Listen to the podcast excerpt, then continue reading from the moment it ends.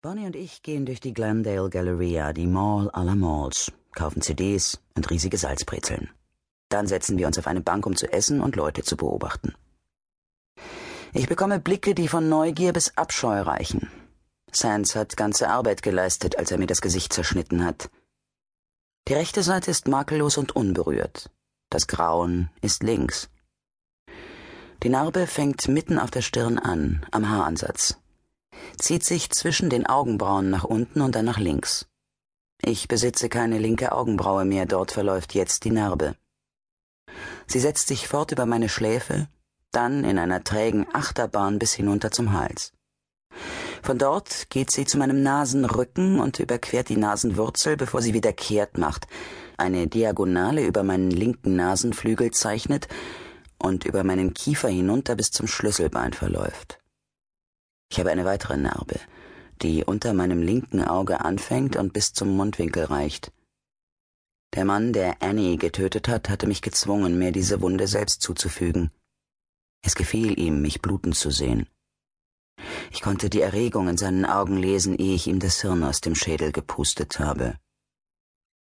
Unter meiner Bluse befinden sich noch mehr Narben, hervorgerufen von einer Messerklinge und einer brennenden Zigarre. Der Rest von mir ist gar nicht mal so übel. Ich bin eher klein und habe eine sportliche Figur. Bonnie zupft an meinem Ärmel und gibt mir zu verstehen, dass sie ins Claire's möchte. Es ist eines von den Modegeschäften mit billigem, jedoch angesagtem Schmuck für die Jungen und Alten. Eine junge Verkäuferin begrüßt uns mit patentiertem Einzelhandelslächeln und erstarrt, als sie meine linke Gesichtshälfte sieht. Eine Frau in den Vierzigern schickt sie fort und sagt, Mach dir nichts draus. Sie hat ein nettes Lächeln, aber nicht viel im Kopf. Ich öffne den Mund zu einer Antwort, als mir klar wird, dass die Frau nicht zu mir, sondern zu Bonnie gesprochen hat. Ich bin Judith, und das hier ist mein kleiner Laden. Womit kann ich den beiden Ladies helfen? fragt die Dame. Warum sind Sie nicht so erschrocken wie die junge Verkäuferin Judith? kommt es mir über die Lippen. Judith lächelt sanft. Ach, Kindchen, ich habe erst letztes Jahr den Krebs besiegt. Man hat mir beide Brüste amputieren müssen. Schönheit wird hoffnungslos überbewertet. Also, womit kann ich behilflich sein? Smokey, stelle ich mich vor. Smokey Barrett. Und das ist Bonnie. Wir wollten uns nur umsehen. Sie haben uns bereits sehr geholfen, danke. Wir verbringen gut 20 Minuten in dem Geschäft und beladen uns mit Firlefanz. Die Hälfte werden wir wahrscheinlich niemals benutzen, aber das Einkaufen hat riesen Spaß gemacht. Wir verlassen die Mall und gehen hinaus in einen perfekten Tag und in den kalifornischen Sonnenschein. Wie die Stimme in meinem Traum gesagt hat, auch zerbrochene Dinge spiegeln das Licht. Die Wohnzimmercouch hält uns in ihrem weichen, entspannenden Griff. Ich möchte mit dir über etwas reden, Bonnie, sage ich ernst. Ich möchte mit dir darüber reden, dass du nicht redest. Ihr Blick verändert sich wechselt von Verständnis zu Beunruhigung. Nein, sagen ihre Augen, nein, darüber will ich nicht sprechen. Schatz, ich mache mir Sorgen.